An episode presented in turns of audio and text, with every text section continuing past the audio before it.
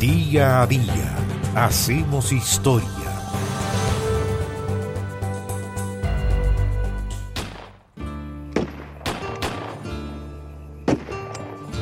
El 24 de julio de 1941, enfrentándose a tiros con la policía murió Eleodoro Hernández Astudillo. Fue un famoso bandido de la zona central de Chile, conocido como el ñato Eloy y cuyas peripecias han sido relatadas fantaseadas por un famoso libro de Carlos Droguet. Había nacido, y aquí no hay que confundir porque buena parte de esto es leyenda transmitida oralmente, donde no hay constancia, donde no hay documentación, pero Eleodoro Hernández Astudillo habría nacido el año 1905 y la historia cuenta que a los 12 años su padre lo expulsó de la casa y tuvo que partir al norte a trabajar como carrilano en los ferrocarriles de las salitreras. A los 15 años regresó a su tierra natal y se unió a una banda de asaltantes. El jefe de esa banda era el negro Alberto, que cometió un doble asesinato, pero que Eloy fue acusado por esos crímenes que él no había cometido, aunque sí era integrante de la banda, y por eso fue condenado y encarcelado. Poco tiempo después, sin embargo, la policía logró dar con el verdadero culpable y entonces Eloy, el ñato Eloy, logró recuperar la libertad. A comienzos de la década de 1930, Eloy organizó su propia banda. Eran seis jinetes que por las noches, partiendo de Wynn, arrasaban los campos de Graneros, Linderos, San Francisco de Mostazal, llegando incluso a Curicó y San Javier. Allí robaban animales, asesinaban también y quemaban las casas de quienes les ofrecían resistencia. Una versión dice que Eloy, escondido en la montaña y a la luz de una vela, leía relatos de magia negra, convencido que invocando poderes misteriosos se podía hacer invisible. Además sí tenía ocultos varios entierros debido a sus asaltos, cálices, bolsas de oro y también reliquias de plata. A comienzos de julio de 1941, Eleodoro Hernández Astudillo, Eloy, planificó asaltar seis mansiones en los fondos de las Condes, donde sabía que sus propietarios guardaban grandes fortunas. Mandó así al campesino Francisco Antonio Ruiz a comprar cartuchos para su carabina mientras lo esperaba en el fondo Loarcaya en Pirque.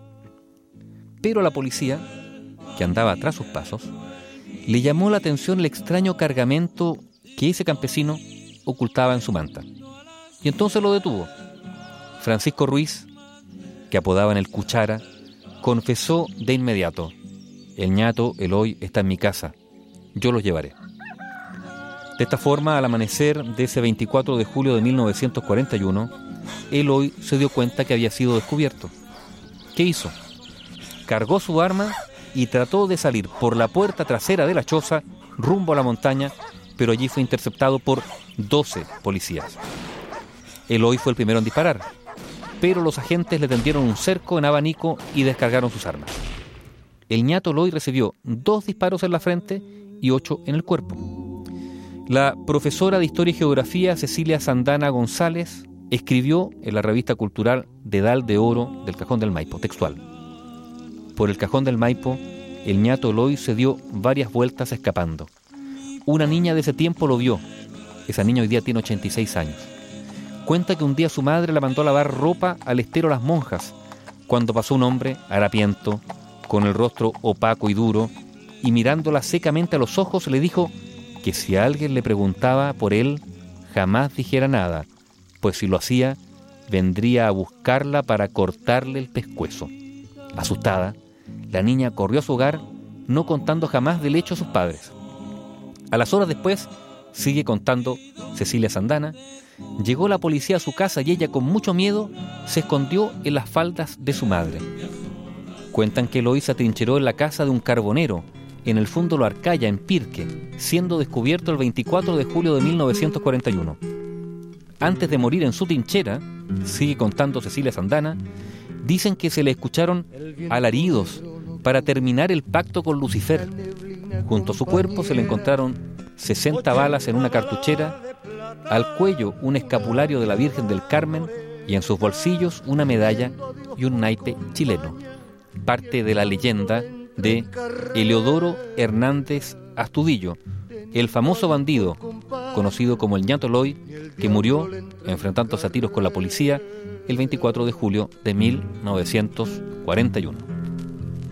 El hoy le grita a la noche, revolver puñal y manta, elige cualquier camino. Bio Bio, la radio con memoria.